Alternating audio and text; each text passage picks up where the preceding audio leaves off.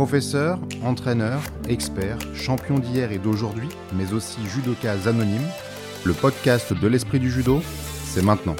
Hajime.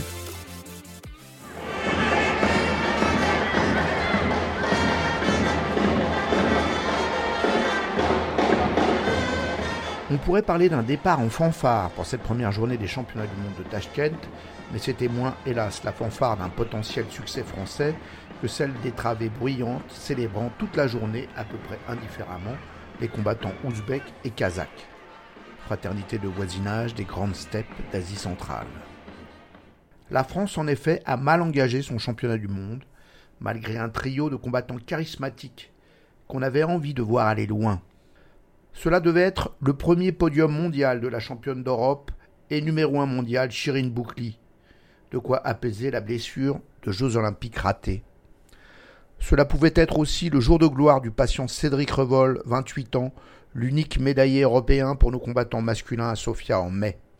Et on aurait aimé voir ça, lui qui a si longtemps attendu sa chance.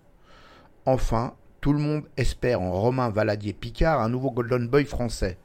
Il pouvait être celui qui, en l'absence de notre médaillé olympique Luca Mekidze, pouvait effacer aujourd'hui déjà plus de 30 ans de disette. La dernière médaille mondiale en moins de 60 kilos, Barcelone 1991, par le regretté Philippe Praderol.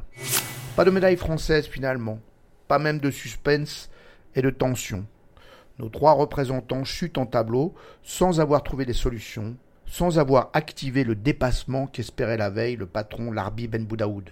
Cédric Revol avait pourtant la main sur le combat contre un outsider de 21 ans, mais sans parvenir à lui porter les stockades. Bah, beaucoup de frustration parce que euh, je pense dominer euh, une bonne partie du match. Euh, ça se copie pas bien, ça se copie pas bien dans le golden score, mais la frustration J'étais dans ma stratégie, je mène deux pénalités, il n'y en a plus qu'une à tomber.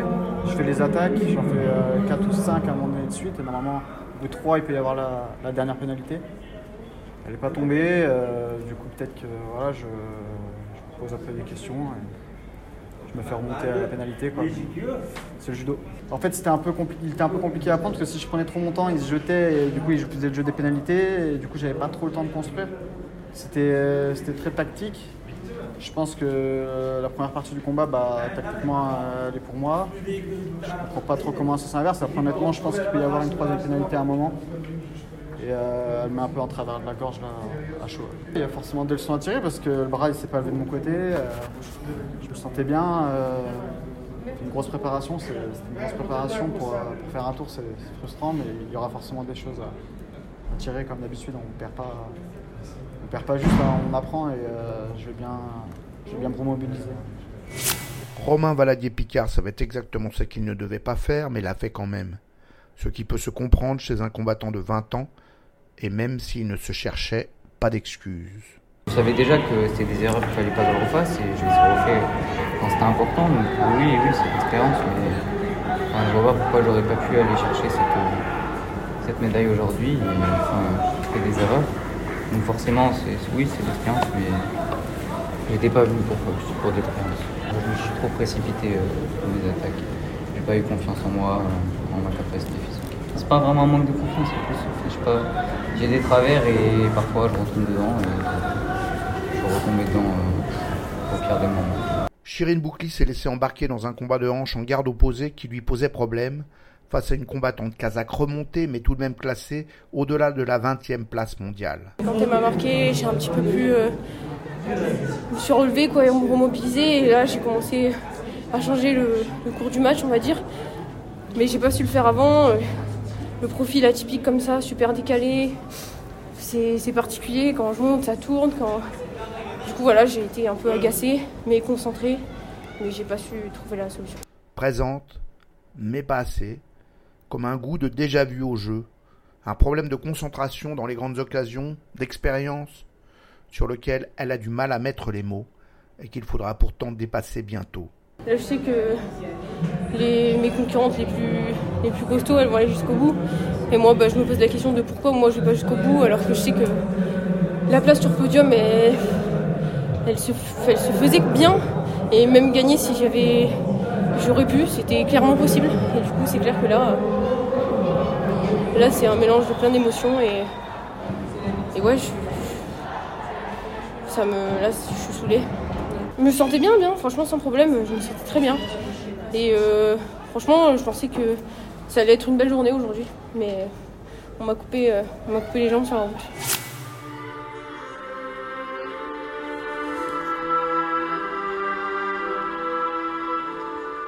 So easy. C'est un peu ce qu'on avait envie de dire en constatant la supériorité des deux Japonais champions du monde aujourd'hui en moins de 48 kg chez les filles, en moins de 60 kg chez les garçons. Dans son style très jujutsu brésilien, le Boat Tsunoda a avalé tous ses adversaires sans même un sourire en moins de 48 kg. Un Tomoenage sans préparation qu'elle relance à partir du sol et sur lequel elle marque énormément, suivi si nécessaire d'un Jujigatame inextricable. Elle est impressionnante, comme une super méchante classe dans un Marvel. Quant à Takato en moins de 60 kg, un an après son titre olympique, il n'a peut-être jamais paru aussi fort qu'aujourd'hui. Kumikata intraitable, sens aiguisé de la direction d'attaque et des Kouchigari en déplacement qui ont littéralement humilié son finaliste. Plus ça va, plus il paraît venir d'une autre planète. Il ne reste pas longtemps sur la nôtre, en tout cas vu le temps passé sur le tapis aujourd'hui. Le lutin de Tokai montrait ses doigts en quittant celui de la finale avec le sourire. Quatre, comme les quatre titres mondiaux qu'il a accumulés depuis le premier, qui date de 2013. On s'y perd un peu. Une chose est sûre, après ce premier jour, il ne faut pas compter sur le relâchement du pays du soleil levant. On ne savait pas comment ils allaient sortir de leurs jeux héroïques. C'est plus clair maintenant. Les voici désormais sur un mode intimidant de supériorité, comme s'ils contrôlaient tout et on peut compter sur le frère et la sœur Abbé demain pour tenter de renforcer cette impression. Cette première journée l'a bien montré, nous sommes donc en Asie, mais en Asie centrale. Pour accompagner les deux super-héros japonais, on trouvait en effet un finaliste mongol inattendu en moins de 60 kg et déjà deux Kazakhs sur les podiums, l'étincelant Yeldo Smetov en moins de 60 kg et la mauvaise surprise du chef en moins de 48 kg, Abiba Abuzakinova, vice-championne du monde junior en 2017. C'est l'Ouzbek Baratov qui était battu pour le bronze en moins de 60 kg, le seul moment où la salle a un peu fait silence.